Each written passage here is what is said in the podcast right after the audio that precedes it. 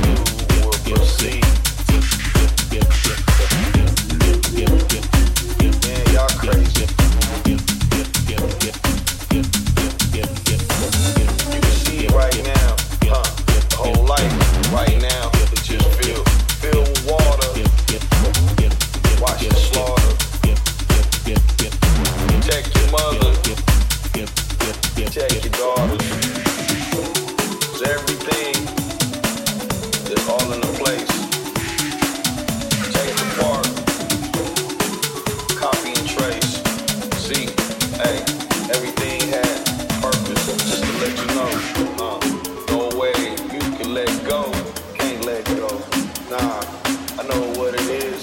Just love. Just how it is. Just how I gotta be.